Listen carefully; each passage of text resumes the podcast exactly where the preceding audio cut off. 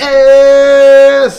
Está no ar mais um MBL News e hoje é um MBL News especial, claro, porque eu estou aqui de host. Olha só, há muito tempo que eu não ocupava esse posto honradíssimo e, claro, é mais especial ainda por conta das companhias, evidentemente. As companhias que estão aqui neste programa maravilhoso são figuras respeitadíssimas no movimento e, claro, no Brasil dos dias atuais. Claro, esses senhores aqui influenciam grandes acadêmicos, influenciam grandes professores, participam de grandes discussões filosóficas. Senhoras e senhores, uma salva de palmas aí do outro lado da telinha para Ian Garcês.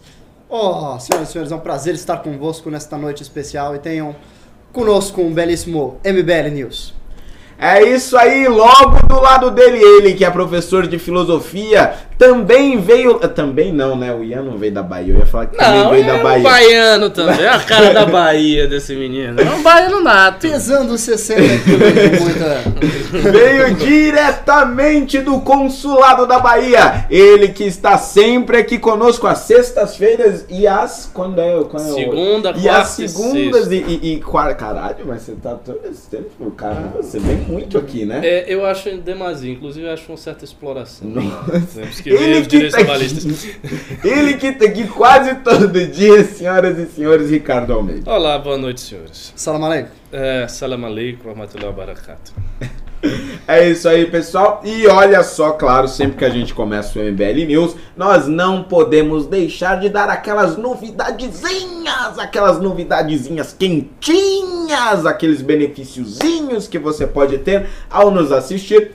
E hoje, mais uma vez, nós temos aqui, ó, o livrão MBL A Origem, como um grupo de desajustados derrubou a presidente da República, está nas grandes livrarias, evidentemente, está na loja do MBL, que você pode adquirir lá no nosso site, tem na Amazon, tem, tem em vários lugares aí, mas aqui você pode levar ele autografado pelos autores. Se quiser meu autógrafo também eu dou. Você vai levar autografado pelos autores se você mandar um pimbinha pra gente de 100 reais. Aí você vai dizer, nossa, olha, dei mais 100 reais. Mais 100 reaisinho é pra ajudar a gente também a manter este belíssimo programa e a manter este belíssimo movimento. Portanto, mande o seu trocadinho aí Mande o seu comentário no chat pago e 100 reais você leva esse livrão autografado. Mas se eles não quiser levar também, só quiser participar, manda aí o trocadinho que você puder e colabore com a gente. Bom, começando portanto, senhores, a pauta do dia, né? Vamos, vamos diretamente para ela. A primeira pauta é, um, é referente a uma fala do nosso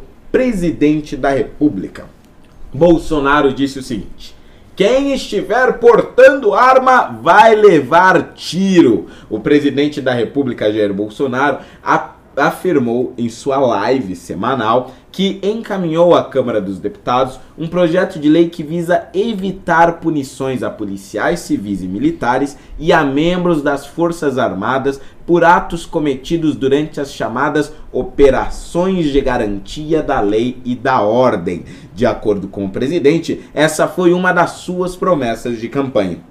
Segundo o comunicado do Planalto, o projeto define, define situações em que a legítima defesa e a injusta agressão são presumidas e pune o excesso quando o militar ou, agen ou agente exorbite dolosamente dos limites da, da exclusão de ilicitude. Abre aspas. Não adianta alguém estar muito bem de vida se está preocupado com medo de sair na rua, com medo de ladrão de celular. Ladrão de celular tem que ir para o pau, fecha aspas, disse Bolsonaro. O projeto enviado pelo Poder Executivo ao Congresso Nacional é bastante semelhante ao ponto excluído do pacote anticrime do ministro da Justiça e Segurança Pública, Sérgio Moro, sobre a chamada excludente de licitude. Nesse caso específico, o projeto do presidente é voltado apenas para as operações de GLO, dentre as quais ele citou as ocorridas no Rio de Janeiro, em Roraima e no Amazonas. Senhores, o que vocês têm a comentar aí sobre essa medida, que é uma medida, claro, não, não atinge de forma direta boa parte da população, mas tem um efeito aí nas nossas políticas de segurança pública. Olha só, é, primeiro é bom a gente ver a maneira sempre institucional e polida com que o nosso presidente se refere às coisas, né? Ele fala sempre de uma maneira muito educada, então quem o ladrão vai pro pau, quem tiver arma vai levar tiro. Essa forma sempre muito institucional. Me lembra o Michel Temer falando, né? Que estava no nosso congresso, é praticamente igual. Mas comentando o, o cerne da questão aí, é o seguinte. É, eu acho estranho, estranho, que um, um, ponto como excludente de licitude seja presumido. Tipo, como é que você pode presumir uma suspensão ou uma aplicação de legítima defesa? Eu não sei como é que isso é, se coaduna com o resto do ordenamento jurídico, porque no resto do ordenamento jurídico isso não parece funcionar. O outro ponto é que é, essa, essa suspensão, essa nova interpretação da, da excludente de licitude, se dá apenas nas situações de a garantia da lei e ordem. E essas são situações muito específicas. Então não é como se o policial, no exercício normal, no exercício habitual da sua função, né, no intuito de proteger os cidadãos, de dar uma apreensão de determinado bandido que esteja roubando um transeunte ou um cidadão, ele vai poder presumir isso aí. Não vai. Então não é que o ladrão do celular ele vai pro pau e vai tomar um tiro sem ter feito. Não é bem assim. É, é uma situação bem específica de garantia de lei e ordem que se aplica somente em determinadas circunstâncias. Grave ameaça à ordem pública, uma circunstância de conturbação social muito grande, é, alguns eventos, como por exemplo a Copa do Mundo, uma manifestação que porventura saia dos trilhos e se torne violenta, e daí as forças armadas, as forças armadas, exercem uma função de polícia, ou seja, elas são equiparadas naquela circunstância à polícia, e dentro desta função há a suspensão de, é, desse, desse excludente de ilicitude. Uhum. Eu não acho que, eh, sendo algo tão específico, eu não acho que isso vai ter um impacto significativo nem na redução da criminalidade. Hum. Acho que, do ponto de vista da redução da criminalidade, vai ser absolutamente a mesma coisa. Porque essas circunstâncias de defesa de lei e ordem, elas são muito específicas. Pode ser que uh, isso tenha algum impacto naquele tipo de operação que foi feito no Rio de Janeiro, que já foi feito em outros lugares. Então, a operação você tem lá uma situação do tráfico, uma situação de criminalidade localizada e instanciada num determinado local. E aí daí vem a, a, a, as Forças Armadas e agem como pacificadores. Uhum. Em, em, resumo, eles chegam lá e tentam desbaratar os criminosos. O problema é que a gente sabe que se por um lado a, polícia é, é, é, do Brasil é uma das que mais morre, também é uma das que mais mata. E não é muito diferente quando a gente está falando de forças armadas que se equiparam à polícia. Então, mais, mais ou menos é simétrica a situação. Então, eu tenho, eu tenho um certo receio de que isso acabe sendo levado para um, um viés punitivista, sabe? Que, que a, a, o, o, o, soldado, o cara exercendo a função de, de policiamento ostensivo, termine é, se excedendo naturalmente achando que está escudado por essa excludente de licitude, e isso, na verdade, provoque um aumento na imagem ruim que as polícias têm, a imagem ruim que as forças de, de repressão têm, sejam policiais ou, ou do exército, no sentido de que elas chegam lá e fazem uma coisa excessiva e não sei o que, e isso gera toda uma situação, e aí vai sair na mídia, e a mídia vai usar isso aí para dizer que o governo Bolsonaro é punitivista, etc, etc. Então, assim, a meu ver, isso não resolve nada. Tá, tá no pacote original do, do, do pacote anticrime, do Moro, se não me engano. Sim, só que no, no não, pacote não, anticrime de forma mais ampla. Né? Exato. Está no pacote anticrime? Está, sim, e de sim. forma mais ampla. De forma mais, mas não passou. Não passou. Vou trazer um pouco do background ah. dessa discussão, porque eu acho que eu acompanhei uma boa parte desse processo. Lá em 2016, durante o governo Temer, 2016 2017, uh, veio aquela operação no Rio de Janeiro. Sim. Operação de contenção da criminalidade via exército. Aí havia um debate no Congresso Nacional se que os militares queriam regras de engajamento, isso é, regras do que eles poderiam fazer em última instância, podiam atirar uh, diretamente no mediante que estivesse armado, etc. Uhum. Uh, e eles não estavam satisfeitos com as regras de engajamento estabelecidas pelo governo federal, que eles são dispostos a dar junto ao Estado Maior.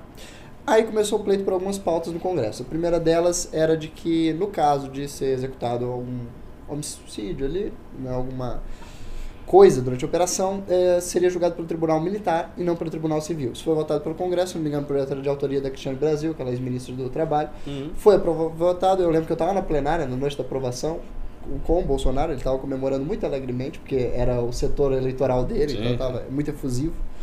Ahn, e daí veio o José Medeiros, senador lá do Mato Grosso, devem se recordar, já foi a Congressos Nacionais do. MBL algumas Sim, vezes, é vários sim. eventos nossos.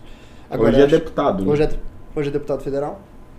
Surgiu com a lei do abate, que era Isso. aquele que estiver portando um fuzil, por o próprio porte de um fuzil ilegal ser uma ameaça a todos ao seu redor, Poderia ser batido. poderia ser abatido morto na hora. Ou seja, o porte de fuzil, que é uma coisa ilegal, ah, seria excludente de licitude para o engajamento imediato de, O da que, a meu força- ver, é um absurdo da total. força policial, etc.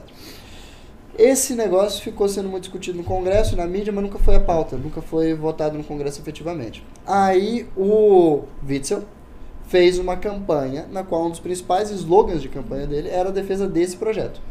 Era a, ideia, a defesa de que quem estiver de fuzil vai levar bala. Vai atirar na cabecinha. É, e daí a mídia veio com aquela história do, do guarda-chuva, porque houve um incidente no Rio de Janeiro na qual ah, mataram um, um sujeito que portava um guarda-chuva porque confundiram que era um fuzil, situação de risco e tal, acabou morto um inocente. Ah, e o Witzel, através da defesa dessa política pública, ganhou um belo eleitorado no Rio de Janeiro, porque o Rio de Janeiro está naquela condição carioca de muita situação e popularizou-se imensamente essa pauta. Não só Sim, no Rio, mas sim. na classe C, que tem que viver com a criminalidade nas favelas e tal, e que não gosta de fuzil na rua e tal. E aí, eu creio que o Bolsonaro fez uma, uma, uma jogada política para incluir no pacote anticrimes uma série de dispositivos que tendessem não só aos crimes de colarinho branco, que se- sempre foram o foco exclusivo das operações do Moro, Uhum. mas também atendesse essa questão de segurança pública que era ah, muito premente na campanha dele e na sociedade. Uhum. Aí vem que hum, Bolsonaro, vendo o, o surto, a vantagem eleitoral que o Witzel obteve, deve querer para si próprio algo similar. Sim, sim, eu acredito que seja isso. Mas existe o argumento jurídico de que, que eu me parece, pode lhe parecer irrazoável, mas se o sujeito está portando uma arma ilegal de altíssimo calibre, ele de fato oferece ah, ameaça a todos ao seu redor, de modo que agir contra ele já não é. Ah, mas assim. ve- Ele já está em crime ao, ao estar com a arma. Mas veja. ve- Sim, porque veja só. bem, só, só Ah. colocando uma Já pimentinha oferece aí, risco porque dos o, o, o, o sujeito, ele, primeiro, assim, ao adquirir aquela arma, ele já adquiriu a arma de uma maneira ilegal. Ao Não- portá-la também. é, e ao portá-la Mas, também. Mas isso não é excludente para você sentenciar uma pessoa à morte. É óbvio. Mas a, Não, a mas- ideia é a seguinte, você está agindo na defesa Pra das que diabo você que vai estar andando com um fuzil passeando pelo, pelo sol do, Mas de- não- do Rio de Janeiro? mas a questão, mas a questão, funk mas a questão não é essa. A questão é que se o indivíduo, que é um cidadão, assim como qualquer outro cidadão, ainda que tenha um fuzil e que seja uma coisa legal, que tenha adquirido de maneira legal, ele está lá portando a arma. Aham. Se ele não começou, ou seja, se não houve um start da execução de, de um ato de- que, que vai colocar a, a vida das pessoas em risco, ou seja, se ele não, se ele não pegou o fuzilzinho dele, empunhou, mirou e fez alguma coisa, se ele simplesmente está com acha fuzil que aqui. É, é demais? Não, Se ele não, está com não o é. fuzil empunhado já basta. Não, também não, não, não, não acho. Veja, se ele está com um fuzil é porque ele vai matar alguém. Claro que não, talvez não. Mas estar com o fuzil Ve- já veja, é uma se ameaça você- Veja, o, a, né? Se você tiver, o fuzil tá, é uma você- ameaça tá, em ok. si mesmo. Se você, se você estiver portando ostensivamente, não um fuzil, esqueça um fuzil. Você está portando ostensivamente uma Magnum. Você está lá com o seu pistolão portando esse é ostensivamente. claro que é uma Magnum é uma arma que você pode obter, legalmente. Não, mas você não obteve legalmente. Mas o sujeito lá. saber, então não é excludente de estudo. Não, eu, eu, pra, pra mim isso não faz sentido. Se o cara não começou. Se, veja, se ele não começou a execução de algum ato, você não pode de matar. Não, a execução de algum ato Não. que coloque em risco. Se ele não empunhou a arma, se não tem, se não tem um contexto, se simplesmente o cara está com a arma, você não pode abatê-lo presumidamente. Talvez o cara não faça nada com o fuzil. Talvez, por exemplo, ele esteja segurando o fuzil porque ele é um cara da baixa patente lá da hierarquia do crime. Ele é um criminoso. Sim. Mas ele só vai segurar o fuzil, vai ficar circulando, papapá, mas ele não vai matar alguém. Ele nem matou ninguém. E aí você já vai se antecipar e matar o cara antes. Porque ele está em tese porque ele está oferecendo. Por exemplo, vamos supor que alguém estivesse ah, com uma bomba Ah. Vamos supor que a pessoa estivesse com um colete de, de dinamites na porta de algum jornal europeu. Com Ah, colete de dinamites? Ah, se for na porta de uma sinagoga, ok. Não, brincadeira. Não. É brincadeira. Ah, Ah, esta pessoa está oferecendo risco imediato à vida de todas aquelas ao seu redor. E é um ato de defesa da sociedade, das forças policiais, detê-la. sim. Qual a diferença de um fuzil? A diferença é que se o cara está portando um colete de bomba e tal, a primeira coisa a fazer é negociar com o cara. Você não simplesmente dá um tiro na cabeça dele do nada. Não é assim, você negocia, você vê qual é o contexto. Segundo ponto, em geral, o ca- o cara que está com um colete de bombas, eu posso dizer que em quase 100% dos casos há uma situação em que ele está ameaçando. Ele não está assim, ele não pega um colete ele vai desfilar, ele está caminhando pela favela com um colete cheio de bomba. Isso não faz sentido. Geralmente ele está com colete numa situação que ele tem reféns, isso aí é diferente. Um cara, se um cara estiver portando fuzil e ele estiver com reféns, a coisa muda por completo, porque aí ele está colocando a vida daquelas pessoas em risco, efetivamente. Ele está sequestrando as pessoas, ele tem refém. Mas se ele não fez nada disso, se ele não apontou o fuzil, se ele simplesmente está com o fuzil, não dá para você abater. E isso é uma coisa, a meu ver, incoerente com os princípios básicos da garantia do direito penal. Tipo, é, é uma, é uma mudança de legislação que muda o fundamento da noção de legítima defesa. Para que haja legítima defesa, é necessário que haja um ato de agressão a um bem que não é um ato potencial, é um ato que já está sendo executado em algum nível. Mas Senão você veja não tem bem, legítima cara, defesa. veja bem, veja Mas é bem. que existe uma implícita ameaça à vida e segurança de todos ao redor. Não, não, é- não existe a possibilidade, não, não existe a possibilidade razoável do sujeito estar portando um fuzil e este porte do fuzil não representar um risco pro próximo. Por exemplo, Sim, se eu, se eu, eu, eu estou, um eu estou em Washington. Eu sei que representa um crime, mas não representa um crime passível de, de, de Eu, ser por exemplo, eu estou em Washington, estou em Washington, estou andando, estou andando pelas ruas com o meu fuzil. Estou indo em direção à Casa Branca, certo? Ah. Aí eu pulei a cerca da Casa Branca com o meu fuzil nas Não, costas. mas é diferente, O, você o pulou a serviço cerca. secreto vai meter a bala na minha É cabeça lógico, em você seguida. pulou a cerca da Casa Branca. O ponto é esse, você pulou a cerca. Mas se você estiver andando, aí você está indo, sei lá, para a convenção da NRA de fuzis. Não, mas é aí que você tem um pode. fuzil, você tá com a convenção e é pô! Não, tudo bem, eu usei um exemplo ruim porque lá Exemplo é pode, né? Mas Sim, aqui eu sei, que é, eu sei que aqui não pode. A questão é o seguinte. legal. Tá, então eu vou, eu vou eu vou dar um exemplo contrafactual para ficar mais claro o meu ponto.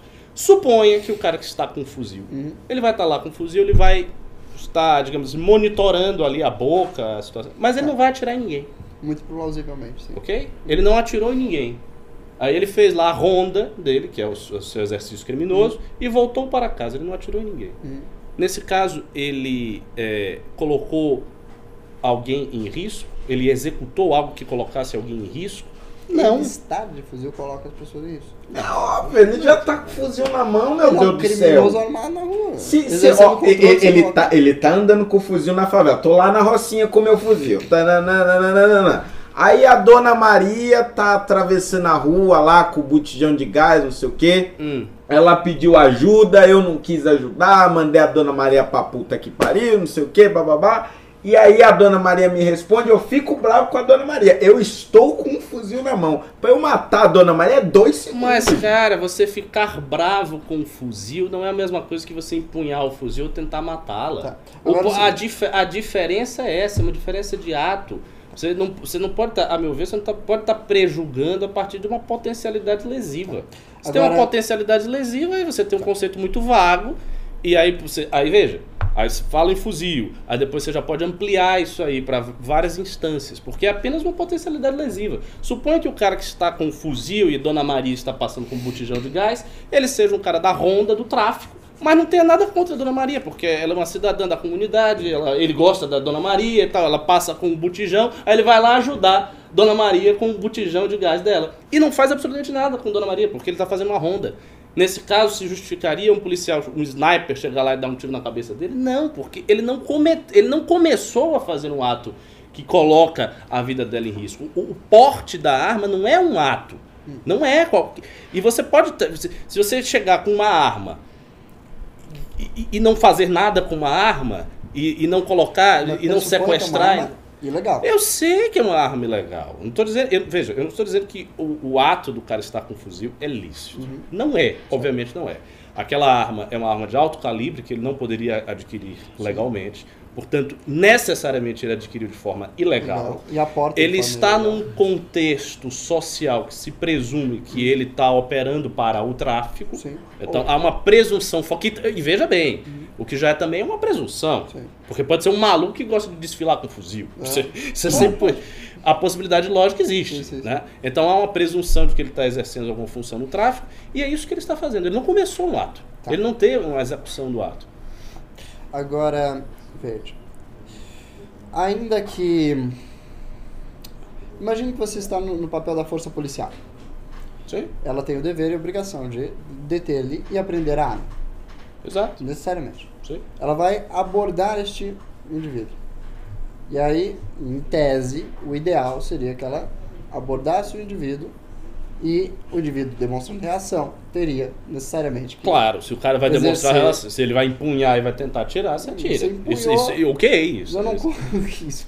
Sim, isso, isso aí eu concordo, claro, lógico. Ahn, eu creio que hum, da parte da sociedade há essa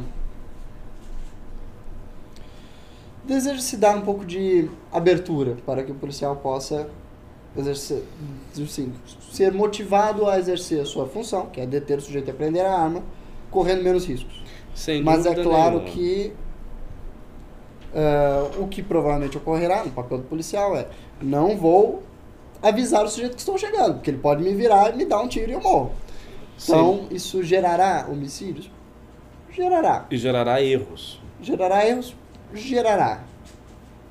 Gerará erros. Ou seja, inocentes serão alvejados, em inocentes serão alvejados em situações nas quais eles não seriam alvejados se não tivesse excludente de licitude. E isso é uma coisa grave. E outra coisa, ao mesmo tempo que a sociedade tem essa demanda de uma segurança mais ostensiva, mais dura, quando acontece um acidente, a sociedade também reage. Sim. Você sabe, você, você, você veio de, de comunidade e tal. Você sabe que a visão que as pessoas têm da polícia é uma visão muito ambivalente. Uhum. Porque se por um lado existe realmente esta intolerância ao crime, porque as pessoas que estão numa situação de fragilidade socioeconômica estão convivendo com um crime muito mais próximo do que a gente. Então eles têm uma visão. Por outro lado, eles também têm uma visão, a sociedade também tem uma visão de que a polícia é autoritária, de que a polícia é agressiva, de que a polícia chega, sabe, às vezes sem saber o que está fazendo, se atropelando e tal. Eu acho que você dá esta abertura acabará estimulando esse comportamento lesivo da polícia mais ainda, porque vai achar que está escudado no excludente de Não, licitude. estará efetivamente. Estará efetivamente no excludente de licitude, Agora, numa situação potencial. Eu, eu acho Mas não se complicado. pode chamar esse indivíduo também de inocente, porque está cometendo um crime. De portar uma arma legal. No, no, no, no direito Sim, penal, quando, Você quando pode dizer que a pena é desproporcional, É, no caso do. Mas ele é, é mas- inocente, assim, no sentido de que o crime dele é de lesividade baixa. Se for simplesmente portar uma arma ilegal. Isso é pouca coisa. Portar uma arma ilegal não, não, não dá direito a você ser morto. Não existe pena de morte por porte de arma ilegal. Não, não existe pena de morte no Brasil. Existe na guerra, mas é uma situação muito excepcional. E, e na, na prática, o que você está dizendo é o seguinte: você- o que está sendo feito é o seguinte: portar um de- um deter- uma determinada arma Hum. ocasiona Hum. a punição de morte. Mas veja, é, É mais, isso. é mais razoável. Mas é isso. Mas veja, mas veja. Isso é muito o- fácil do pessoal dos direitos humanos, da esquerda toda, atacar esses. Fácil, mas tem mil argumentos para Mas enfrentar veja, é, o- é para os casos de garantia de lei da ordem, nos casos que você tem uma intervenção militar. No campo. Ou seja, não é para situações usuais. Então, É, não, concordo. Tem, Entendi. tem, essa, tem essa eu restrição. diria que é, do ponto de Mas- vista. É, no, Mas no você caso sabe que- desse você projeto, sabe que né? essas No glosas- caso desse, desse... É, o do, sabe a lei que- do abate era para. Eu- É, a lei do abate era bater geral. Você sabe que essas situações, essas glosas, Hum. essas garantias de lei e ordem, têm aumentado no Brasil. Mas necessariamente. é, Está a criminalidade tá aumentando. Mas não, não é simplesmente a criminalidade aumentou e isso está aumentando. Eu acho que é a maneira de tentar se resolver. Aham. E, e, a, a meu ver, existe um- uma ideia de que quanto mais ostensivo for o trato com a violência, ela vai ser reduzida. Hum. Eu acho que isso não é estrutural. Hum, Isso é deixa, conjuntural e passageiro. deixa eu me fazer uma citação aqui do brilhante Miguel Foucault. Hum, Eu estava lendo aquele livro uh, Vigiar e Punir. sim. Aí o livro começa com uma bela introdução sobre hum, como eram as penas na Idade Média. Sim. Frequentemente elas eram muito pictóricas, muito cenográficas, A, a pena de, de quebrar os, os membros com os elas cavalos. Não, tal. é, não importava se os sujeitos estariam mortos ou não, importava criar uma grande imagem de punição. Então, mesmo então se condenava o cadáver a abrir as entranhas e expô-las, etc., e piche, e fogo, e tudo que se pudesse imaginar. E me ocorreu o seguinte: no tráfico brasileiro, é muito comum que o traficante exerça uma punição ah, Brutal. brutal sobre ah, aquele que causa um prejuízo ao negócio. Sim, enorme. Por que, que se dá isso? Por que, que se dava aquilo na, na Idade Média?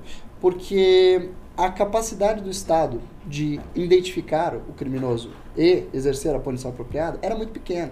Você matou Sim. alguém, pegava um cavalo, viajava 3 km, você já estava em outro país, nunca mais ninguém ia te pegar.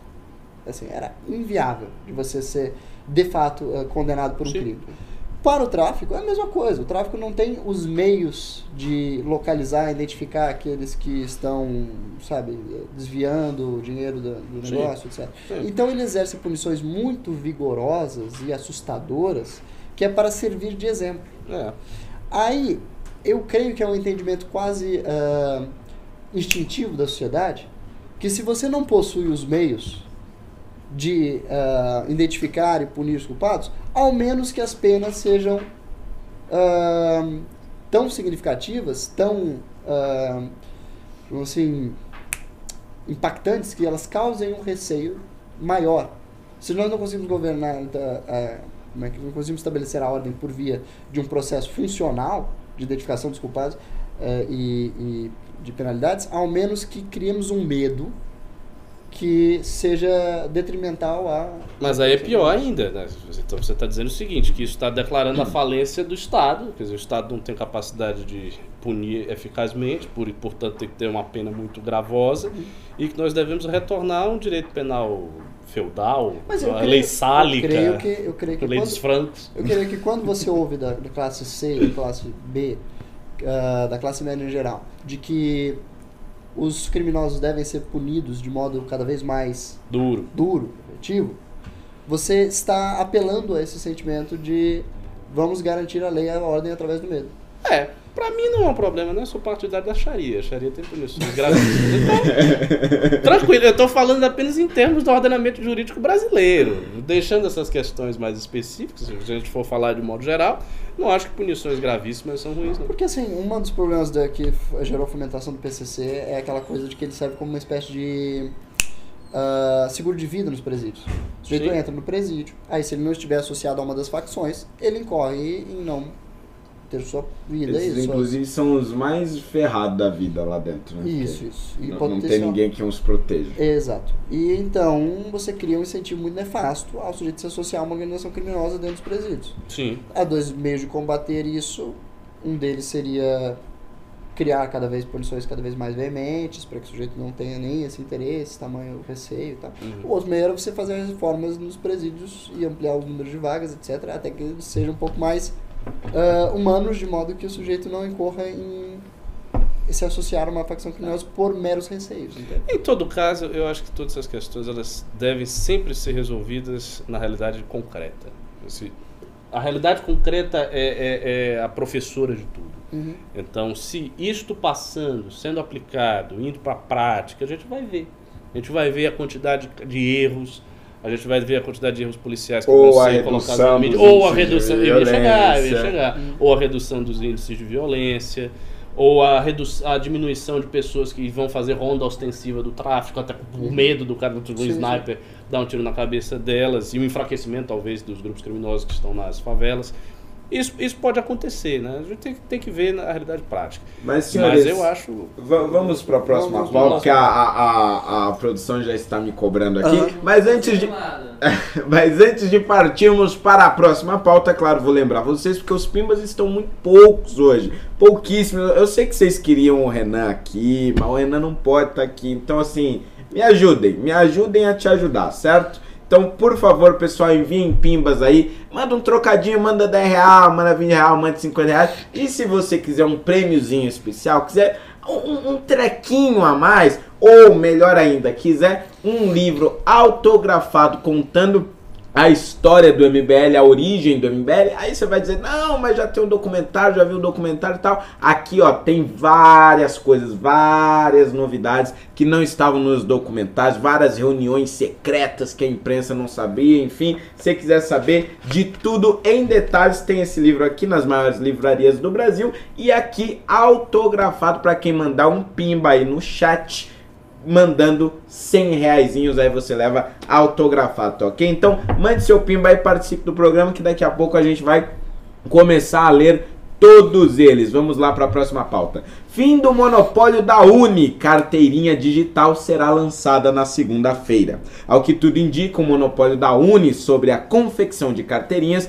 podem estar com os dias contados. O ministro da Educação Abraham Weintraub anunciou nesta sexta-feira que as carteirinhas estudantis digitais serão lançadas na segunda. A nova carteirinha terá um formato atualizado e o documento poderá ser baixado pela internet. A carteirinha continua garantindo acesso à meia entrada em show, teatro, cinemas e demais atividades culturais. Weintraub destacou que a nova carteirinha terá uma economia de 50 reais por ano para cada aluno e criticou o antigo monopólio da União Nacional dos Estudantes, abre aspas. Por que algumas pessoas são contra a carteirinha digital? Porque a Uni ganha 500 milhões por ano fazendo isso. A gente vai quebrar mais uma das máfias do Brasil, tirar 500 milhões de reais das mãos da tigrada da Uni. Esse dinheiro vem pro povo. Quem paga 50 reais na carteirinha todo ano, fecha aspas, explicou o ministro.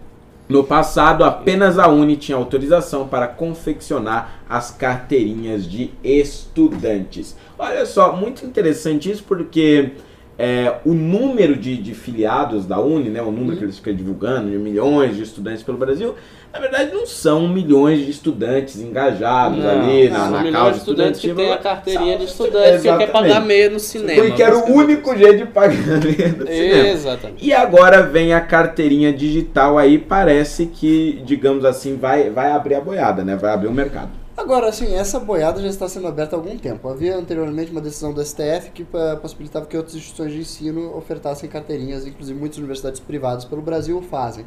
De modo que, eu me lembro, o Uniceu em Brasília, foi uma das universidades pelas quais eu passei, uh, ele tinha, oferecia uma carteira de identificação da universidade, que servia para o acesso à biblioteca, o acesso às instalações, e ainda assim servia também como uh, carteirinha de estudante. Então, as universidades privadas do Brasil já o fazem, de modo que é. E elas são a maioria, evidentemente. Pimbaço! Uh, esse império das carteirinhas da Uni, como foi no passado, na década de 90, 2000, já não é mais tudo aquilo que era. Mas me parece que é sim responsabilidade do Estado brasileiro ofertá-las, de modo que eu acho muito coerente a proposta. E acho que farão bem incrível, porque de fato a Uni faz os piores investimentos como, por exemplo, aquela picuinha da construção da sede, que teria custado milhões e milhões de Rio de Janeiro e nunca saiu do papel. Ou seja... Nem sabia disso. A, é, a Uni, assim, é quase uh, lendária em fazer investimentos que não saem do papel. Eu sei que lá na Bahia a Uni pagava viagem para aquela militância toda. Sim, era, sim, sim. era um dinheiro. Ela, ela, um, ela, era um instrumento político pelego do governo do PT. Foi por muito tempo. As lideranças têm sido quase sempre do PCdoB, etc. Ah, então acho que o governo faz muito bem em fazer. Eu acho que é responsabilidade do Estado, já que ele criou essa legislação dos benefícios para a carteirinha. Tá também, também acho, também acho. E eu acho que isto aí é. Talvez. Isto. Talvez não. Eu, eu acho que eu posso afirmar que esse é o maior ataque que o governo Bolsonaro está fazendo contra a esquerda. Sim, o primeiro. Porque, exato, porque Desde o início tem essa coisa, ah, o governo Bolsonaro vai fazer acontecer com a esquerda, não sei o que, a esquerda vai passar muito mal no governo Bolsonaro. E na prática, vocês podem observar, não está acontecendo nada com a esquerda. A esquerda está do mesmo jeito que estava. Não, não tá, não, nada está ocorrendo de tão terrível assim nada com a esquerda. Aconte, aconteceu uma coisa antes do governo Bolsonaro, que foi o fim do imposto sindical, hum. por conta do, do Paulo Eduardo Martins. Isso realmente ainda balançou os coretos, né? ainda no governo teve. Este negócio da carteirinha da Uni é um negócio sério, uhum. porque vai pegar. E assim, sendo uma carteirinha expedida pelo Ministério da Educação, fica muito fácil. Isso vai ser universalizado muito facilmente. Porque é uma carteirinha digital. É de graça. Os caras vão oferecer. Quer dizer, quem é que vai preferir pagar? O que, que você prefere? Você vai pagar 50 reais numa carteirinha para você ter as mesmas funções, ou você vai pegar uma carteirinha digitalizada que você baixa, você pega uma folha de papel e vai para tudo que é cinema, tudo que é lugar, Não precisa da tirando folha, você meia pode, coisa. você pode utilizar Ou o então mostra. smartphone. É E óbvio. a classe universitária tem smartphone, então ao menos essa parte da sociedade. Todo Pra- mundo, todo mundo, exceto, exceto a militância de esquerda, porque eu acho que a militância de esquerda ainda vai querer fazer a carteirinha da Uni, ah, eu vou colaborar aqui, papapá, E aí essa nós carteirinha vamos do ter uma noção melhor de qual o tamanho de fato Da dessa... Uni, exatamente. exatamente. Tirando É, esse muito mais pessoal realista, né? muito engajado, que vai querer botar os 50 conto lá na mão da Uni, tirando esse pessoal, todo mundo vai fazer carteira digital, todo mundo vai pegar a carteira do, do, do Ministério da Educação. E mais do que isso, o Weintraub ainda vai dar um jeito de fazer a coisa chegar quase na mão do estudante. Se ele puder assim, chegar no e-mail do cidadão, para o cara não ter nem o trabalho de ir lá, eles vão fazer, porque de fato eles querem prejudicar a Uni. E isso é muito bom, porque é um ataque que eles estão fazendo contra a esquerda, um ataque dentro da legalidade, não está sendo feito nada ilegal, um ataque coerente, porque de fato, a mim me parece que essa deveria ser sempre a função do. do- não, não deveria ser agora. Isso deveria ter acontecido lá atrás. O Ministério da Educação, como ele criou os regramentos em torno da carteirinha do estudante, ele Era deveria disponibilizar de graça. dele ter feito isso. Era obrigação dele. Então tá fazendo, pra mim, isso aí é um, um grande trunfo do, do governo Bolsonaro, super positivo. E aí eu queria, eu queria só fazer a pergunta a respeito do Weintraub, porque você disse que ele tá pra cair. É, tem esse comentário nos bastidores da política que talvez ele venha a ser substituído. Embora. Já tem uns nomes possíveis pra Não, substituir? não, não, não, não. Só se comenta a saída, mas comenta a nada de saída. alternativa. Nada de alternativa ainda. de- Se diz que ele te- cairia juntamente com o Onix numa revisão ali do Ministério. Mas isso ainda é papo de bastidor, não, não está uma coisa bem aventada. Não dá pra. Assim, cá entre nós, né, a gente já falava nos bastidores, seria muito estranho Não. ele demitir o ministro da Educação após o Estadão pedir que ele demita o ministro da Sim, Educação. sim, não Quer é dizer, a imagem dele. pública Não é é... do feitio dele fazê-lo. Agora, queria retornar um ponto. Hum. É, quando eu me recordo que quando do impeachment, é, a gente fez algumas análises na época para quais seriam os, as frontes de batalha contra a esquerda que eram necessárias ser é, estabelecidas. Eu lembro que haviam quatro grandes frontes de batalha institucionais que precisavam ser combatidos. Era a CUT, a UNE, o MST e a CNBB, o Movimento de Paz e Terra da Igreja Católica. Ahn, a CUT foi, 85% do orçamento dela foi desfeito através do fim do imposto sindical por, grande medida, em enorme medida, a participação do MBL, Paulo Martins, autor da emenda que acabou com o imposto sindical.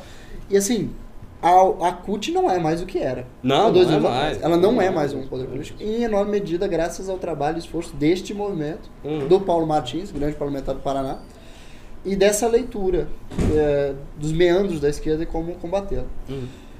Eu diria que havia, do, no- na- do intuito do movimento, abrir a CPI da UNE, que seria utilizada à época para gerar as investigações. Fizemos um grande Inclusive trabalho foi barrado sentido. pelo Rodrigo Maia. Foi barrado pelo Rodrigo Maia, porque o Rodrigo Maia se contou para se eleger a presidente da Câmara com o apoio de Orlando Silva, que era o líder todo do PCdoB, PCdoB. É, e todo o PCdoB, que era o líder do PCdoB da época. Porque ah, Orlando Silva e Rodrigo Maia são, assim, irmãos de carne e unha. É uma coisa impressionante. Nós fracassamos nessa empreitada, mas eu diria que esta ah, iniciativa do governo federal é um, se, maior ataque a, a essa instituição, ou pelo menos a, a formalização da esquerda da instituição, que já ocorreu. Sem dúvida. Faltam ainda dois grandes focos de, de batalha, que seriam o MST, que perde seu espaço devido ao fato de que a reforma agrária já não é mais uma questão significativa no Brasil, por causa, pelo modo mesmo que o setor produtivo agrário se, se, se consolidou no país. E a CNBB, que ela, eu diria que ela perde eh, força, não por causa de qualquer ah, ação política ou religiosa que esteja acontecendo dentro da igreja, mas simplesmente porque a esquerda rejeita a igreja e não quer fazer uso político dela. Exato. Tirando o Lula e os antigos arautos É, a da esquerda- esquerda- sindicalista a esquerda PT a esquerda, tal. rejeita a esquerda completamente. clássica brasileira, ela nasceu ali no movimento de paz e terra, no Isso interior aí. dos ricões, fazendo comício em igreja, etc. Agora, por, pelo fato da esquerda ter se tornado cada vez mais secularizada, cada vez mais militante contra a fé, a CNBB perde o seu, sua participação política, perde seu impacto, perde a sua... E nada É, e ainda tem um problema do- da, da própria Igreja Católica, que, que é o crescimento do movimento evangélico. Sim. E o movimento evangélico é majoritariamente apoiador de políticos conservadores, Sim. entre os quais o próprio Bolsonaro. Exatamente. Então isso enfraquece mais ainda a, a posição da CNBB. De fato, de boa análise. Sim. É, Realmente são, são quatro pilares. E agora eles estão dando um, um- tiro, não digo que é um tiro de morte, mas é um tiro sério. É, Existem outros pilares da esquerda na Ah. cultura nacional, que seria, por exemplo, a, a- as faculdades de jornalismo, etc. Mas nada disso é institucional, nada disso tem um rosto, Sim, tipo a sim. o SNBB, a CUT, a UNST, etc. uhum. Essas quatro instituições eram quatro claros alvos que precisavam ser ah, combatidos, precisavam É. ser trabalhados. E eu diria que nós conseguimos fazer um belo trabalho aí. Agora, agora já, já entrando na próxima pauta, existe aí este combate do bolsonarismo, Hum. a esquerda e tudo mais, a gente discutindo se foi efetivo ou não, mas no mundo real, no, no mundo onde as pessoas não discutem esquerda e direita constantemente, a coisa parece que assim não anda muito boa.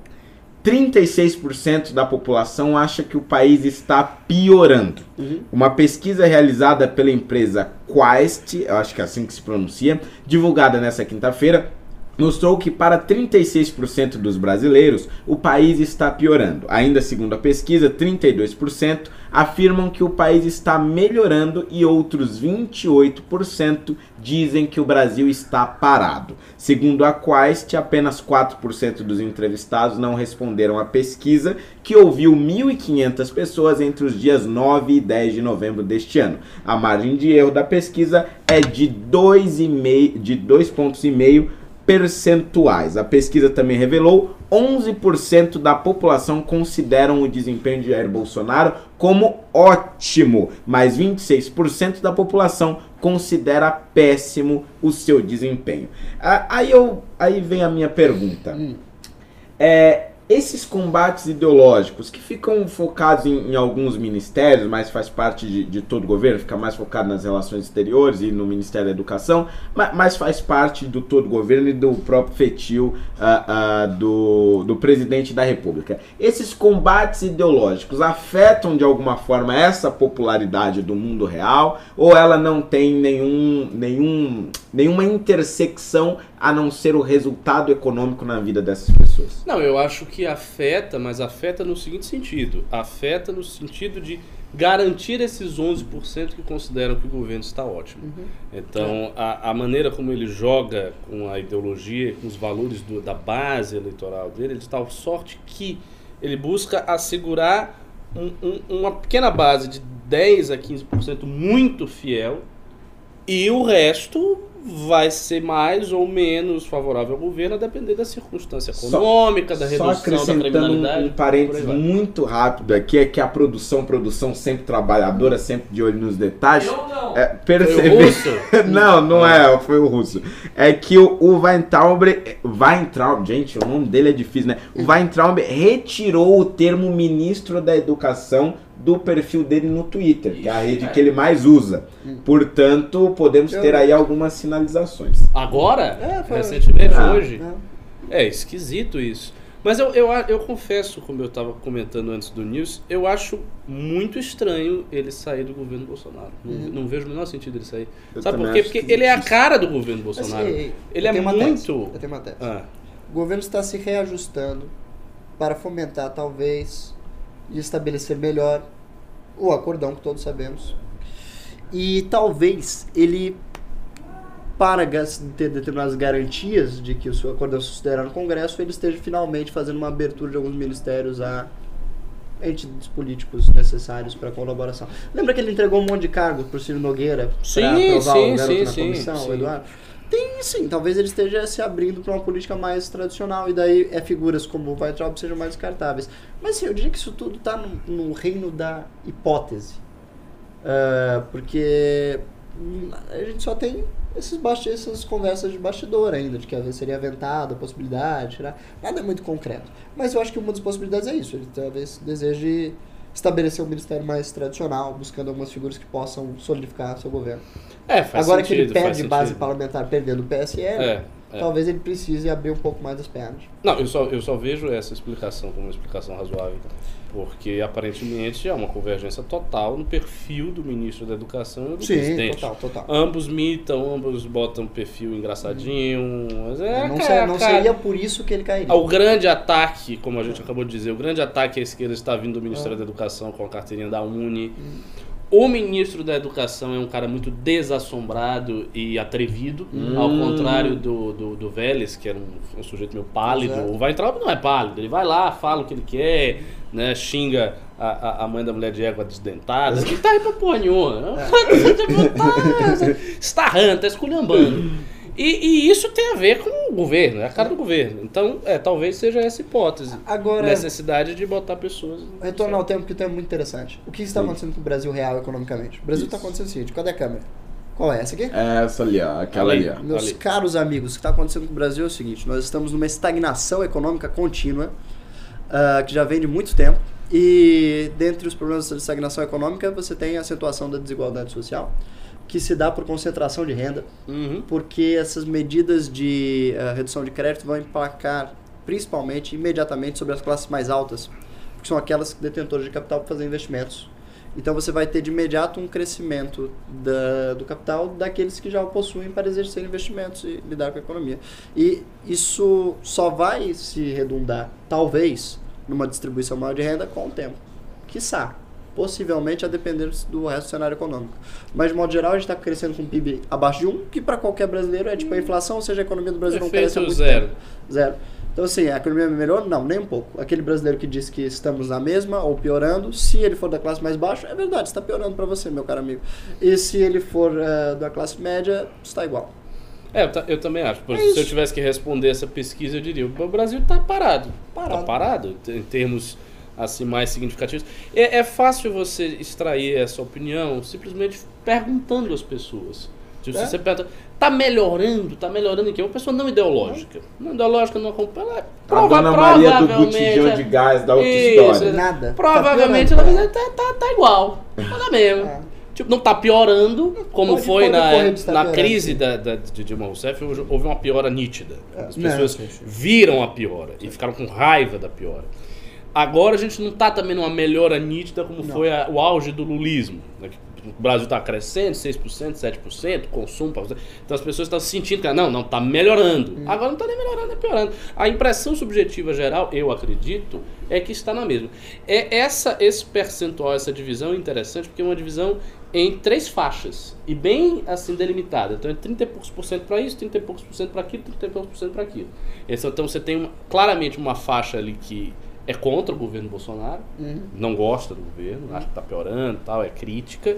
Uma faixa que, não, não, tá melhorando, que eu acho que são as pessoas que ainda têm confiança, que estão sentindo uma certa melhora na segurança, alguma coisa assim, na postura do presidente, blá, blá, blá. e uma faixa que eu acho que é mais realista, que está dizendo, não, tá, tá da mesma, tá igual. E é bem dividido, né? 30%, 30%. É, tá, tá se 30%. tornando, a rejeição Agora, tá aumentando, tá, tá desequilibrando. é, é isso que eu ia dizer. É isso que eu ia dizer. Se por um lado aí você tem uma simetria bem, bem estabelecida, por outro lado, na consideração do ótimo ou péssimo, ou seja, nos pontos extremos, nos pontos extremos, tem mais gente do ponto extremo dizendo que está péssimo do que gente está sendo ótimo. sim. Claramente, tipo, Claramente. é 11% a 29%, ou 26% a É, 25%. 28%. Ou seja, 28. Ou seja, é mais do dobro. Sim. O que, que isso significa? O que, que significa? Isto significa que, das pessoas que acham que o país está melhorando, dos 30 e poucos por cento, somente um terço delas Uhum. acha que está ótimo. Sim, Então, a intensidade, a percepção de intensidade da melhora sim. é menor do que a percepção de intensidade da piora. Porque para o pessoal que está dizendo que está piorando, que é em torno de 30% também, você tem 28% que acha que é péssimo. Ou seja, para essas pessoas que são mais críticas, a intensidade delas é maior. Isto revela o quê? Isto revela que cada vez mais o sentimento anti-bolsonarista ele é mais forte do que o sentimento pró-bolsonarista Uhum. no polo extremo. Isso fica assim Evidente. ultra evidente na pesquisa. Ou seja, o sentimento anti-bolsonarista mais forte é mais intenso do que o sentimento bol- bol- pró-Bolsonaro mais forte, é menos. E isso vai acontecer, a meu ver, cada vez mais. Por conta das contradições flagrantes do governo que a gente já tem comentado em todo news. Agora, o governo entrou, e aí nosso caríssimo Paulo Guedes eh, tem sua meia-culpa nisso, eh, com certas afirmações que eram completamente inviáveis. Fez-se promessas que não poderiam ser concretizadas. Por exemplo, prometeu-se que acabaria com déficit fiscal uh, no, primeiro ano de governo. E daí veio com aquele papo de que nós vamos pegar todos os imóveis da União, que ninguém sabe onde é que tá, nós vamos juntar eles num bolão, vamos vender no atacado, e daí vai dar um trilhão de reais, a gente paga a dívida primária, tá tudo já resolvido. Era. Pau, já era. Assim, como se fosse um atacado de sinuca, sabe? Sim. Demonstrando um, um, desconhecimento absurdo da máquina pública. Uh, e não se realizou em nada. Não, não se realizou. E o plano de privatizações Tá parado seguido... Também. Não, parado não tá, mas ah, não, não mas tem tá, conseguido... tá, não teve a Eletrobras teve, teve agora? A Sul, é, é, vai então. ter a Eletrobras, não foi completada ainda. Assim, tá andando, mas muito de, devagar. E veja só, o governo está fazendo vendas uh, em contratos no qual ele quer ampliar a infraestrutura fazendo com que você vende para o setor privado um contrato na qual o setor privado vai fazer investimento sobre aquela área. Sim. Então eu vou vender uma energia uma companhia elétrica para você, no contrato de venda da energia da companhia de energia elétrica está lá que você vai investir tantos bilhões naquele setor, porque interessa mais ao, ao negócio que você amplie Sim. a infraestrutura. E aí você abate isso do preço. Então assim, os rendimentos imediatos das vendas, que já são parcelados em muitos anos, são muito pequenos assim, nulos quase.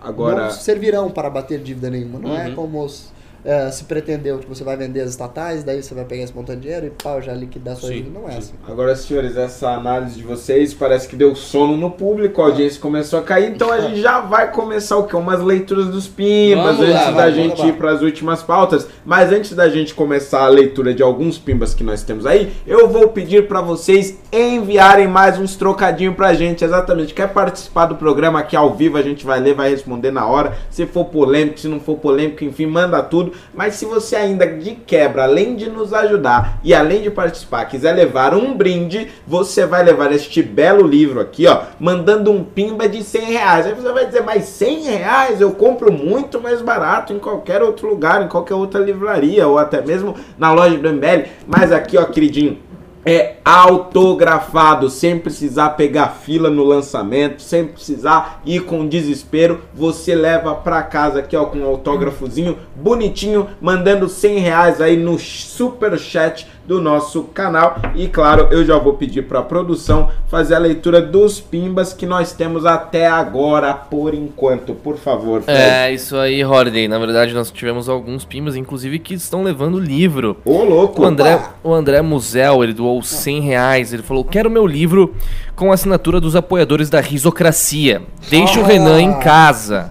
É, não sei por que ele falou isso, porque ele não vai ter o livro assinado por ninguém, então. É, Holiday é melhor apresentador do News.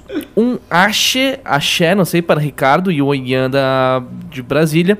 Os vídeos que fiz no congresso estão na página do MBL de Minas. Quem sabe entra no do Holly Lindo. Oh, um axé obrigado, pra você também. Bom, tivemos também o... o próprio André Musel, depois ele doou mais 10 reais, ele falou o seguinte... Eu fui no lançamento do projeto do prédio da Uni na Praia do Flamengo com Lula e demais mais de 50 milhões foram passados para a Uni e nada até hoje. Projeto do Oscar Niemeyer. Depois ele ainda falou risocracia é uma merda, não sei porque ele falou isso, mas enfim. É esse papo, eles fizeram o lançamento da sede e tal, e destinaram milhões e milhões de reais e a sede não existe. Desvio. Não, mas não tem, tipo, nada? Não, não tem uma desvio, fundação do, do... Tem o terreno lá. Tem um terreno. Alguém, alguém ficou com dinheiro. Assim, Meu evidente. Deus. desvio clássico. É. É lógico. É, muito aparentemente. É, muito Fortíssimo. Olha, tivemos aqui, também nada, um. Né? É, ser pode ser processado. Tá, é, fortíssimos tá, indícios. Fortíssimos indícios. é, assim, muito claros. Falta um prédio de indício. Horder, tivemos também um pimbaço aqui de 50 dólares. Uou, 50 dólares. Ele levou de mil também? reais. É, ele levou o livro, só que ele mora nos Estados Unidos. É, ah. é a Alana, a Alana Medeiros. Eu quero o livro também. Estou esperando o documentário ser liberado para cá, nos Estados Unidos. É, provavelmente semana que vem, O negócio da legenda não foi ainda, não? Pois é, eu achava que já tinha ido também, mas eu acho que semana que vem sem falta. Essa semana que vem aí tá... tá é, pois é, Ricardo. Milhões de progresso que eu tô é, Continuando, eu não sei se o, o livro entrega pra, pra lá, tá? Ah, é verdade. Será que a gente não consegue enviar pra lá? E agora? Pois Ô, é. La- é Lana, né? A Lana, não Lana. tem ninguém aqui no Brasil que possa receber esse livro por você, mulher? Fala Pois aí é. nos comentários. Vamos ver, depois a gente vê com ela. É, falando então sobre o ministro, a Thelma ML doou 5 dólares. O ministro da Deseducação reclama muito do método Paulo Freire. Paulo Freire. Ele estudou no Brasil. Ele assim seria uma vítima do método?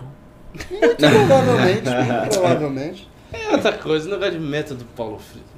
É conversa fiada, balela. Não, não, não, não, não, não, não, não, não, não, não, não, não, senhor, O não, senhor, o senhor tem experiência aqui em dar aula, mas os outros membros desta bancada também já deram aula. O senhor fez estágio, Não, né? é, já, tá, Ah, ok, ok. todo ensina Paulo Freire. O, o método, o Ah. método de dar aula do Brasil é Paulo Freire. Não, pelo amor de Deus, não, Ricardo, não. Você não leu- Ricardo, a pedagogia do É. oprimido é referência pra todo, professor, do país. Mas ninguém, Toda faculdade leva esse cara. ninguém dá aula de acordo com o método Paulo Não, Freire. Não, existe. não. N- Ricardo. Isso não existe. É o Polêmica, patrono, cara. o, o- o Paulo Freire é o patrono dos caras, meu meu Deus. filho, o, o o cidadão que ele entra na porcaria da sala de aula, ele mal sabe o que é a aplicação de um método pedagógico, qualquer Mas que seja ele. ele- Seja de Paulo Freire, seja de Vygotsky, do que for. Ele chega lá e ele dá uma... Eu, eu vou dizer, sabe, você sabe qual é o método realmente utilizado no Brasil? O método jesuítico. Não, não é. É, Para com isso. é ex- exposição do assunto. Talvez na Bahia. Não, claro que não. É exposição do assunto, aprendizado do cara que está ali sentado, prova, trabalho, nota e acabou. O que, que tem método Paulo Freire aí, meu filho? Assim, Zero. na própria alfabetização, tem É. um método construtivista muito preeminente em todas as escolas onde eu estive, na- nas quais eu ah, dei aula. Mas o quais eu- construtivismo não é Paulo Freire. Veja, ele é muito preeminente no método de alfabetização no Brasil. O construtivismo não é Paulo Freire. Calma. Mas, mas- Eles se complementam. calma, calma. Eles se complementam. O método Paulo Freire parte do construtivismo do Piaget. vai, vai, vai, vai não, explicar. e não Vai explicar. haveria se não eh, houvesse esse Vai antecessor. explicar. Que é a ideia de que você vai criar problematizações para o aluno, então, encontrar as respostas, que você não vai exercitar a memória do estudante, mas fazer com que ele, na- no lido com a realidade social, no lido com as questões que vão ser impostas, da preba- problematização, ele se educará naquele processo. De que a educação em si não é mais um processo que deve ser ah, ah, lutado por, não deve ser mais ah, exercitado, mas sim criar os meios para que o aluno se eduque através daquele processo. E esse é um pressuposto do método Paulo Freire, porque ele é um método no qual se sugere que o aluno vai aprender a sua linguagem, inclusive eh, na alfabetização, buscando as palavras do uso social dele, etc, etc, etc. O que o método Paulo Freire faz pelos professores é completar, como o Holliday escreveu brilhantemente no artigo dele sobre educação, Uhum. completar o vazio deixado pelo ah, construtivismo com uma agenda política, na qual o professor é um combatente a favor do oprimido. Acho E, que e isso outra é... coisa, não, só pra Acho complementar, isso peraí, só conversa. complementar. Vai, vai, comple- Porque Depois vocês complementarem você eu falo. disse, você Não, disse não, o seguinte, calma aqui, ó. Não, mas o sujeito que vai mais, não. sala de aula, ele, ele nem sabe o que, que é a tese do Paulo Freire. Mas veja bem, veja bem, ele não precisa saber que esta é a pedagogia desenvolvida por Paulo Freire. Mas o currículo pelo qual ele foi formado tá embutido Paulo Freire ali implicitamente. A maneira, Freire. a maneira Zero. pela qual os professores no Brasil Hum. aprenderam a enxergar o mundo, a maneira pela qual, como eles enxergam a relação professor-aluno e, e o, e, o, e o opressor, que no caso seria o Estado e a burguesia, é uma maneira paulo, fre- freiriana, freiriana. digamos assim, paulo freiriana, de se ver o mundo. Portanto, a visão de um mundo, a visão de mundo que o professor tem acesso e a visão de mundo da- é, que ele sai da universidade é uma visão de mundo do, do, do Paulo Pra Freire. vocês terminarem, eu quero fazer minhas objeções. Pelo amor de Deus! E você lá. sabe Você disso, você sabe disso. Quando é que você se formou? Na década de 70? você não está atualizado. O que é que vocês falaram? Agora vai lá, vai Não, lá. continuando. Só pra. Não, deixa o Ricardo escolhendo, falar aqui, velho. Pelo amor de Deus. É no mesmo assunto. A Thelma, ela mandou mais 10 dólares. Ela falou: não acho que o problema seja do método ou realmente que seja usado no Brasil. No ZEU, ele é usado por professores que trabalham com jovens em risco Isso. ou imigrantes. Exato, exatamente. Viu? É- é- essa mulher tá sabendo o que tá falando. É isso mesmo. O método Paulo Freire é usado de forma muito pontual fora do Brasil. Ma- Mais fora do Brasil do que Sim, no sim. Brasil. Usado de forma muito pontual, em geral com educação de, de, de jovens, como ela falou, em situações de risco e adultos. Ou em situações assim, tipo, aula dentro do movimento social que aí aplica o método Paulo Freire. Isso existe. Mas não é que a visão é paulo freiriana. Esta visão que vocês estão descrevendo aí, não é visão, não é porque ele leu Paulo Freire, por causa do método Paulo Freire. É, é uma visão do esquerdista. O, o esquerdista tem esta visão. Sim, ele sim. acha que a escola é um instrumento de reprodução da classe burguesa Sim. e que ele está ali para enfrentar o sistema, não sei o quê. Isso não tem a ver diretamente com o Paulo Freire. Isso tem a, a ver com a cosmovisão da esquerda que é esta. É, então, se o cara. representado pelo Paulo Freire. Mas entenda, mas a, a metodologia do Paulo Freire não é essa. É uma metodologia muito específica. De tipo de inserir o cara no seu contexto. É co- Como ela falou, jovens de risco. Não é. Na prática, o que acontece é o seguinte: as pessoas dão aula tradicional. A aula é tradicional. A aula que você dá é tradicional, é conteudística. O cara pega o conteúdo, ele fala o conteúdo e o cara aprende, e ponto. E é assim que funciona. Até mesmo, vou dizer, até mesmo nas escolas construtivistas, mesmo construtivismo, você não tem construtivismo.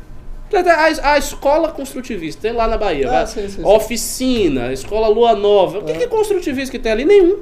O, o- a- a- o ensino, na verdade, é mais ou menos o mesmo, porque o que interessa na prática é o seguinte: é um conteúdo que vem do MEC, que não é do Paulo Freire, né? é conteúdo, é informação. Ah. Então, é entulhar a mente do, do, do pobre, do aluno, de um bocado de informação, em geral, inútil. Informação, detalhes de física, química, biologia, organelas, papapá, enfia isso na cabeça do menino e o menino faz a prova. É isso, o método de educação é isso. E os problemas da educação básica e, e- e médio do Brasil não tem a ver com isso. Tem a ver com a violência nas escolas, tem a Sim, ver sim. com, com, com problemas sociais que, que os meninos têm, com a, a situação de fragilidade social. Não tem nada a ver com o Paulo Freire. Essa agonia com o Paulo Freire, que o pessoal fica, ah, é porque Paulo Freire, porque Paulo Freire, porque Paulo Freire isso, porque Paulo Freire acolá. Isso é uma bobagem, é perda de tempo. Esqueça o negócio de Paulo Freire. Ah, fala sério. Mas, é, Ah, mas, é, mas é a verdade. Ah. Tô falando. Ah, bom, Bom, ó, É, continuando, continuando Uh, aqui, ah. tivemos aqui um pingo Ah, de ô. 10 reais do Wayne Nova. É, amanhã teremos o primeiro fórum do Berço da República, do MBL Itu, com presença de Holiday e Ricardo. Isso aí. isso também estarei presente o Ian também. Vai. Sacanagem. Que né? Estarei, estarei conosco. Bom, é, quem for da região venha participar, é grátis, basta se cadastrar. Hashtag riso Nutella, hashtag Fred Raiz. O Congresso de Tu será um grande evento, vai ter participação especial de senador da República, Major Olímpico É confirmado. verdade? É um evento regional do MBL dos mais belos, está muito bem feito a propaganda, Tá bom, a tá, publicidade, o modo, os convites foram muito bem organizados. Parabéns ao pessoal de, do MBL Tu. Você Vai estar eu, o. Ricardo, o ministro Renan, o Arthur Exato. também vai estar lá, vai estar geral, vai Vai ser estar um geral. grande Poxa, até o regional. Arthur, velho. Até o Arthur. E o nome é belíssimo, né? Simpósio. É, tem um nome Pública, da é. republicana. Já o começa tem, com um uma nome pompa solene, o né? Né? Os títulos dos painéis também, né? Sim. O percurso histórico filosófico do liberalismo, do republicanismo. Mas A, a ponta Coisa de fina, Tu coisa é, Eu fiquei, eu fiquei é até memorável. impressionado com o nome, não vou ficar até nervoso. Ô, Holiday, temos uns pimas sobre a primeira pauta ou quer deixar esses pra depois? Ah, bom, dá, dá uma lidinha aí, Fred, senão a gente vai ficar muito distante da primeira pauta. Bom, Leia aí, leia a aí. própria Thelma ML doou 5 dólares. Os traficantes obrigariam moradores inocentes e crianças a carregarem fuzis para confundir e causar caos. É um Quem, cenário. quem é essa? Eu, eu virei fã dessa mulher, a mulher entende tudo, velho. É, é tá- é batendo até uma ML, ela- nervo vivo da coisa. Provavelmente mora nos Estados Unidos, ela está Pois doando é, em tu- dólares. Tu, falou uma coisa que eu não tinha nem na hora me apercebido, mas é verdade. Sim, isso vai sim. acontecer. É. Os aviãozinhos, coitado, todos os molequinhos do tráfico, vai tudo, tudo com fuzil, vai tudo tomar tiro na cabeça. Esse é vai o acontecer. único argumento razoável até agora dos defensores do Para porte com de isso, fuzil. tem vários argumentos aqui. Ah, É um bom argumento, é um bom argumento. É. Bom, mas vamos. Tem mais? Tem aí, mais um Fred? último, o Anderley Pastrelho doou 10 reais. Olha, gente, só para constar, na hierarquia do morro, segurar o fuzil indica status do portador. Mané não segura fuzil, só tem o direito ao fuzil quem fez por merecer. Exatamente. O, tra- o dono do morro não sai dando Mas é porque daí eles vão um, se esse é um adaptar, né? Esse é o ponto. É, É, eles assim, sempre se adaptam. Temos É. nossos espectadores especialistas nos meandros É isso que eu achei interessante. né? Não, não, veja bem. No morro Veja não funciona bem, desse é jeito. assim. Você tem que entender como é que é no morro. Você já subiu o morro comigo? Não sabe de nada, O inocente. morro não é assim, não. Bom, mas eu- vamos voltar aqui pra pauta. Tem mais duas pautas antes É. da gente encerrar e ler os próximos pimbas que surgirão ainda. Mas só lembrando pra você que chegou agora, hoje, hoje, hoje, você que mandar pimba, portanto, mandar um trocadinho pra gente aí no Superchat, claro.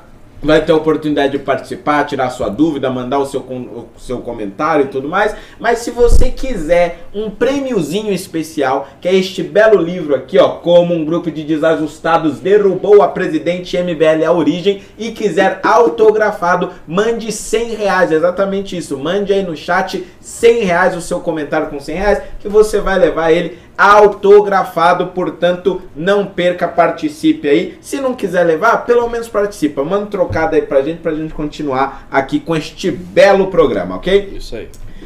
Dilma critica centro e diz que polarização é culpa da desigualdade. Ah, A ex-presidente Dilma Rousseff fez uma crítica hoje em São Paulo ao discurso político de centro, dizendo que é eminentemente liberal e afirmou que a polarização vivida no Brasil hoje é motivada pela desigualdade. Ela participa do congresso do PT, que vai até domingo na capital paulista. Ah, tá rolando? É, tá rolando, tá rolando.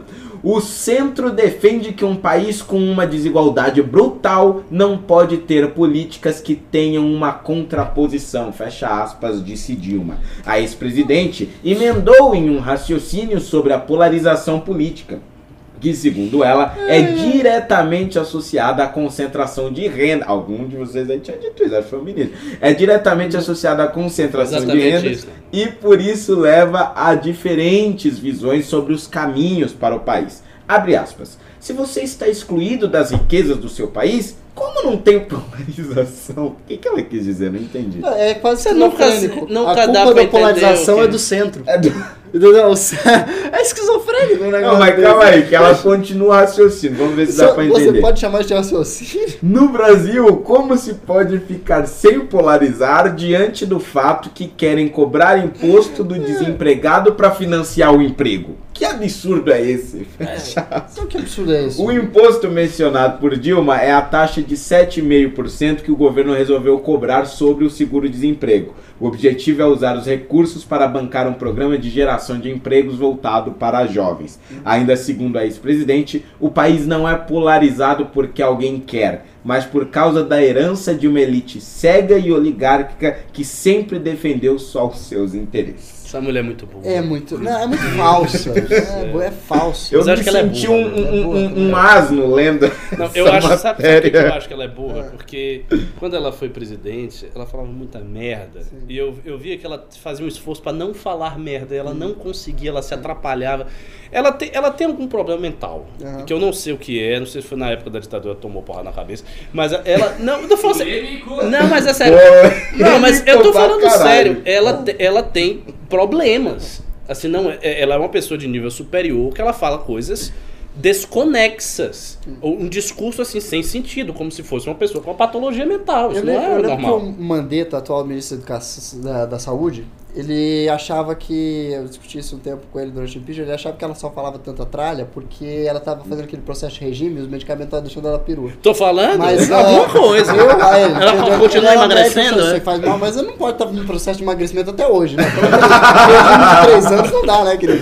Não, É, até porque ela já emagreceu e emagreceu É. muito bem. e disso. Continua biruta. É, mas. Deixa assim, sequela. É, o PT insiste nessa história também. Eu vejo um fundo de, de petismo nesse, Sim, nesse sim. diálogo. Que é você querer fingir que está polarizando contra O as oligarquias. Não, não, contra o patrimonialismo. É, Porque contra- grande sonho do Ah, PT era polarizar contra o patrimonialismo e tal. Mas eles são os causadores do patrimonialismo no Brasil de hoje. De hoje. Porque eles resolveram criar campeões nacionais, resolveram eh, criar os seus patrimonialistas. Eles... Exatamente. Bem. Exatamente. Exatamente. Então, assim, é, é a luta, a eterna luta do PT contra os seus fantasmas.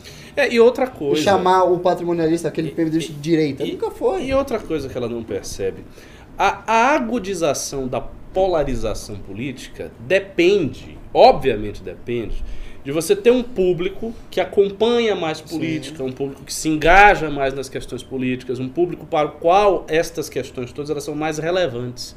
Quando é que esse público aparece? Esse público aparece, sobretudo, na, quando a classe baixa ela vai ascendendo. Hum. Isso é um fenômeno muito de classe média, não é um fenômeno do povão. Você quer saber quem é menos polarizado no Brasil? É a elite e o povão. Porque, porque são camadas muito pragmáticas. Hum. A elite é ultra pragmática. Sim. Se, vi, se agora vier um cara de esquerda, não sei o que, a elite toda muda de ideia. Era anti-lulista, depois ela muda. É, é pragmática, quer saber do, do, dele, não é uma coisa ideológica. E o povão também é pragmático. Sim, então, quem polariza efetivamente na política é a classe média, não é essa coisa do, do pobre que fica polarizando com o rico. Isso não, isso não faz sentido. O que ela está falando é um negócio totalmente sem, sem nexo, e lógico mesmo. E aí ela vai falar: ah, não, porque o problema é que. Outra coisa, outra coisa. Esse negócio que a esquerda está dizendo que o governo está taxando desempregado, isso é uma maneira muito desonesta de falar Sim. a respeito disso aí. Os 7,5 é sobre um seguro, seguro desemprego. Não é que o cara é o desempregado, ele não ganha nada, agora, ah, você é desempregado, então eu vou botar um imposto. Imposto sobre o desempregado. Não tem emprego, vai pagar imposto. Não é assim. O que, que, é isso? É, uma maneira muito desonesta de, de, é muito de falar. Né? Qualquer coisa, o que quer que se pense a respeito dessa taxa, ainda que você não goste dela, você discorde, você acha que não deveria tirar do seguro, é bom lembrar, é do seguro-desemprego, é de uma coisa que o Estado está dando. Não é que o desempregado está lá desguarnecido e o cara bota um imposto sobre o desempregado. Quer dizer, o fato gerador do imposto é o desemprego. Né? O fato gerador é o serviço, o fato gerador é renda, não. O fato gerador é o desemprego. Você Sim. tem o desemprego, tem o fato gerador. Isso não tem o menor sentido, é coisa ridícula. baseada em desemprego. É. essa massa de desemprego. Declaração que sou desempregado. Não produtivos Vamos vai financiar calcular aqui a minha alíquota de, é. de, de, de, não de produtividade. Pelo amor de Deus. Bom, é, então vamos... que loucura. Vamos lá para a próxima pauta, então. Próxima e última pauta, na verdade, né? Portanto, gente, ó, você que tá acompanhando aí, vai mandando pimba que a gente já tá na última pauta. Depois é só pimba, só respondendo aí aos comentários que vocês mandarem no chat, no superchat pago, ok? Deputado petista Zeca Dirceu ameaça membro do MBL Brasília. Ontem, o deputado Zeca Dirceu, do PT do Paraná, filho de José Dirceu, ameaçou por meio do seu perfil oficial do Instagram um membro do Movimento Brasil Livre Brasília, de onde vem o nosso querido Ian Garcês, o nosso ministro. Na última terça-feira, Logo após a vitória da PEC 199-2019 na CCJ, os deputados da oposição, compostos por PT, PSOL e PCdoB, se dirigiram lentamente ao plenário. O deputado petista foi abordado por Paulo Rocha, membro do MBL Brasília, gravando com seu celular em mãos. Ao ser cumprimentado, Paulo pergunta para o deputado sobre o que acaba de ocorrer, a fim de pegar declaração do parlamentar. No entanto, o deputado se recusa a responder e se afasta. Com o insucesso da gravação, Paulo posta o vídeo em seus stories no Instagram e expressa o seguinte comentário: Zeca Dirceu ainda tem trauma do nome Paulo. Fecha aspas, não entendi Por bem. do Paulo Guedes que chamou ele ah, de Tchutchuca. Do... De Tchutchuca, é verdade, é Tchutchuca. É, é bom comentário. É. é. O comentário é uma referência acerca do embate. Ah, é. Ahá, explicado. acerca do embate entre ah. Paulo Guedes e Zeca Dirceu, ocorrido em abril deste ano na CCJ da Câmara. Na ocasião, o petista chamou o ministro de Tchutchuca dos bancários. Inconformado com a ofensa, Paulo Guedes respondeu ao deputado com os famosos dizeres Tchutchu que é a mãe, tchutchu que é a avó.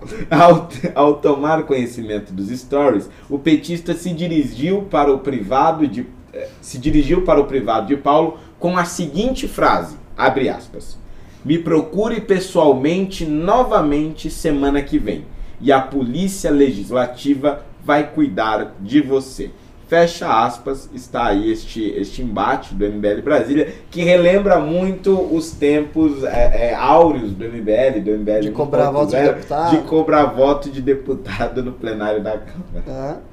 É, é ou não, nosso querido Paulo Henrique Rocha, bom trabalho. Bom trabalho, militante. Você foi lá, cobrou o parlamentar da oposição, buscou esclarecimento de modo educado, o sujeito agiu como um jagunço, agiu como um petista privilegiado, filho de José Dirceu, não se poderia esperar outra coisa. E aí o, o deputado vai atrás do seu perfil nas redes sociais para lhe fazer ameaças. E nós temos de denunciar essas ameaças. Fez muito bem. Exato, e outra coisa, a polícia legislativa não, Não pode é, aprender é. um cidadão que está andando no Congresso, que é a casa do povo, Sim. e que está fazendo uma pergunta a um deputado, o que, que ele fez de ilícito? Uhum. Você não pode entrevistar o deputado, não pode parar o deputado e É. perguntar o negócio, não Isso pode, é- isso é, é O proibido. deputado agindo como se ele fosse dono da polícia É. legislativa. Vou É mandar porque meus assim, é, os capangas. capangas te pegar cap- aqui. Polícia- O que que é isso? polícia Da, da Câmara não é capacho de deputado e também muito menos capanga de, Exatamente, petista. de amor de petista, poxa. Ele não tem nenhuma autoridade pra fazer nada parecido com isso. Mas Agora- são muito autoritários. São, né? são. Sem- Petista sempre é essa, essa mentalidade. autoritário. Agora, Aí você tá senhores- vendo que, que tem a polarização de homossexual? Por causa desse tipo de coisa. É. Senhores, agora uma notícia muito triste, uma notícia eh, de última hora. Gugu Liberato morreu. Acaba de ser confirmado Ah, pelo jornal É? da Record. É? Gugu Liberato morre aos 60 anos nos Estados Unidos. Apresentador teve morte cerebral após sofrer uma queda de 4 metros em casa em Orlando e bater a cabeça.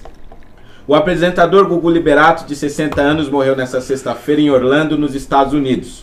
O comunicador da Record TV estava internado desde quarta-feira no hospital Orlando Health quando sofreu queda em casa e bateu a cabeça. A informação foi confirmada em nota pela assessoria de imprensa de Gugu. Abre aspas. Este é um momento que jamais imaginamos viver. Com profunda tristeza, familiares comunicam o falecimento do pai, irmão, filho, amigo, empresário, jornalista e apresentador Antônio Augusto Moraes Liberato, Gugu Liberato, aos 60 anos em Orlando, Flórida, Estados Unidos. Fecha aspas, diz o texto. O apresentador caiu de uma altura de 4 metros. Ele foi levado para o hospital inconsciente e teve morte cerebral. A pedido da família, o neurocirurgião de Gugu viajou até os Estados Unidos para examiná-lo. Maria do Céu, de 90 anos, mãe do apresentador, viajou para os Estados Unidos na quinta-feira para acompanhar o atendimento do filho. Gugu Liberato nasceu em São Paulo e se consagrou um dos apresentadores mais celebrados da televisão brasileira. Começou a carreira no SBT, ainda adolescente, trabalhando na produção do Domingo no Parque de Silvio Santos. Bom, é, pedir, né, falar os pêsames, as condolências.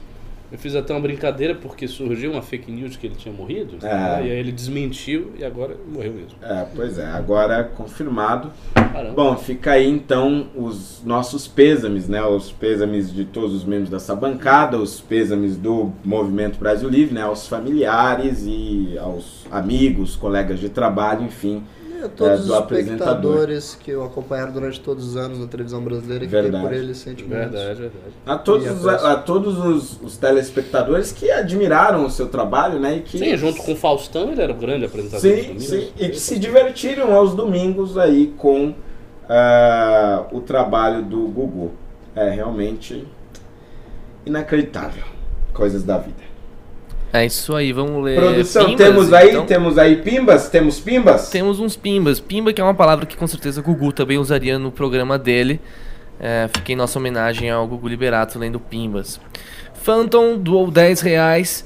É, assunto off-topic. MBL está fazendo algum barulho contra a pataquada da regulamentação dos e-sports? Muito triste como o Estado é um parasita e ninguém vê. Pois é, a gente discutiu esse assunto no grupo de líderes. Uhum. Eu lembro que a gente discutiu isso aí. É óbvio, você tem toda a razão em dizer que a regulamentação é inoportuna. Uhum. O, o esporte no Brasil está tá começando a aparecer. É um mercado muito incipiente, muito pequeno, que está dando seus primeiros passos.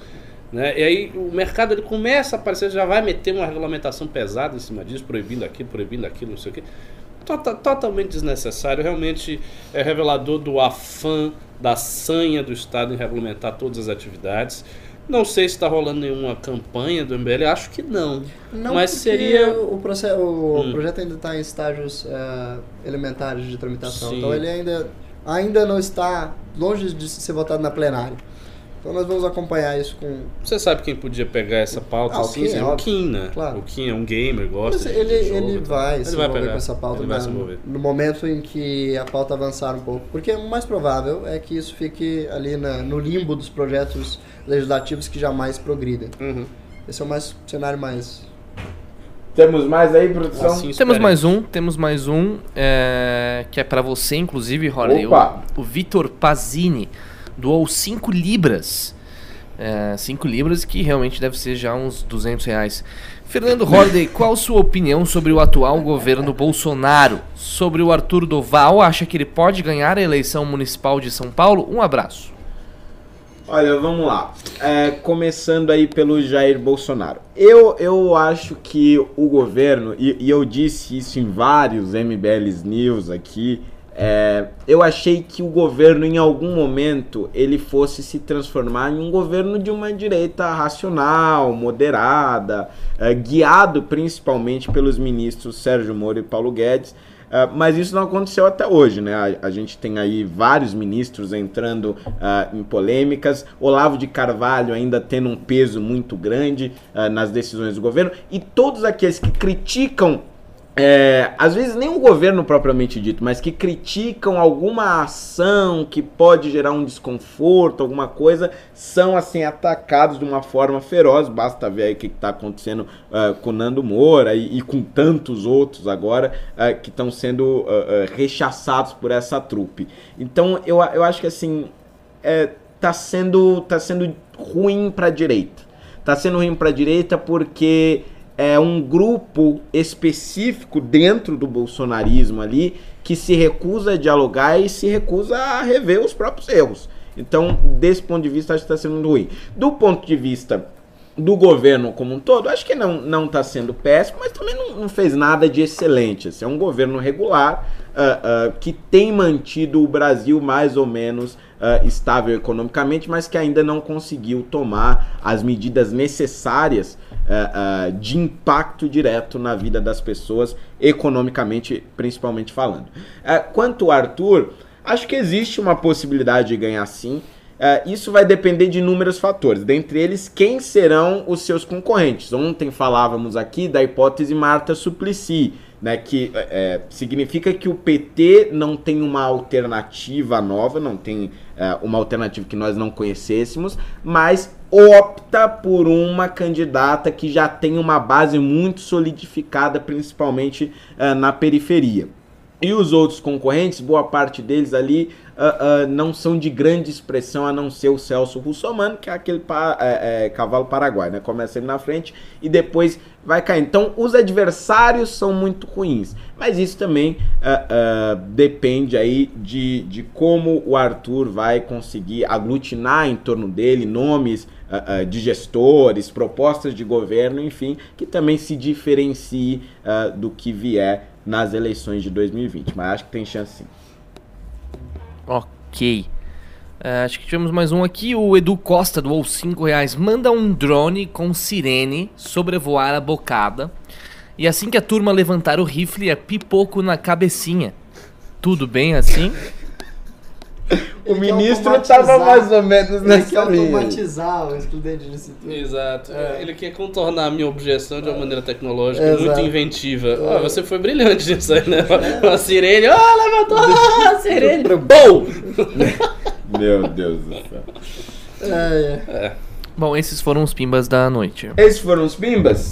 Bom, pessoas, essa foi a pauta do dia, portanto, essas foram as nossas notícias. Infelizmente, a última notícia eh, nós, nós encerramos, não, não é muito boa, né? Na verdade, não é nada boa.